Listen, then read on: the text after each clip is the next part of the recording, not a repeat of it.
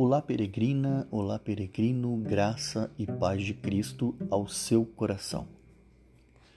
Martin Lloyd Jones disse: Ser de pequena fé significa sermos dominados por nossas circunstâncias ao invés de dominá-las.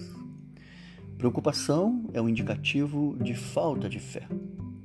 Jesus, em Mateus 6, verso 30, disse: Se Deus veste assim a erva do campo, que hoje existe e amanhã é lançada ao fogo, não vestirá muito mais a vocês, homens de pouca fé? Jesus não estava dizendo que vocês não têm fé, ele estava perguntando: por que vocês têm tão pouca fé? Hoje em dia há pessoas que acreditam que Deus salvará as suas almas, mas custam a acreditar que Deus proverá as suas necessidades ou que resolverá os seus problemas, ou ainda que atenderá às suas orações.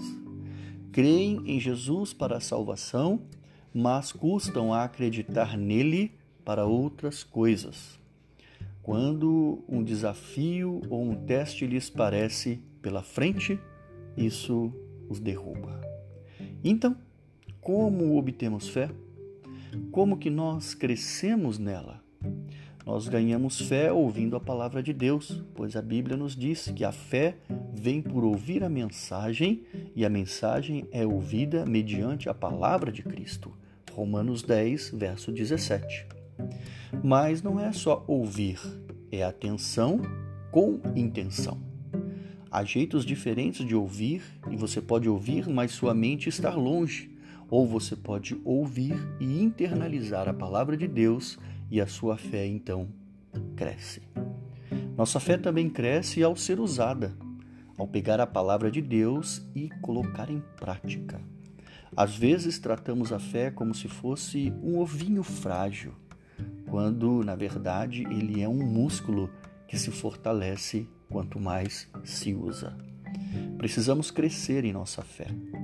Que nunca se diga de nós, homens de pouca fé. Vamos dominar nossas circunstâncias ao invés de nos deixar dominar por ela. Pense sobre isso e que Deus abençoe a sua vida. Do seu amigo e irmão em Cristo, Marcos, o peregrino cristão.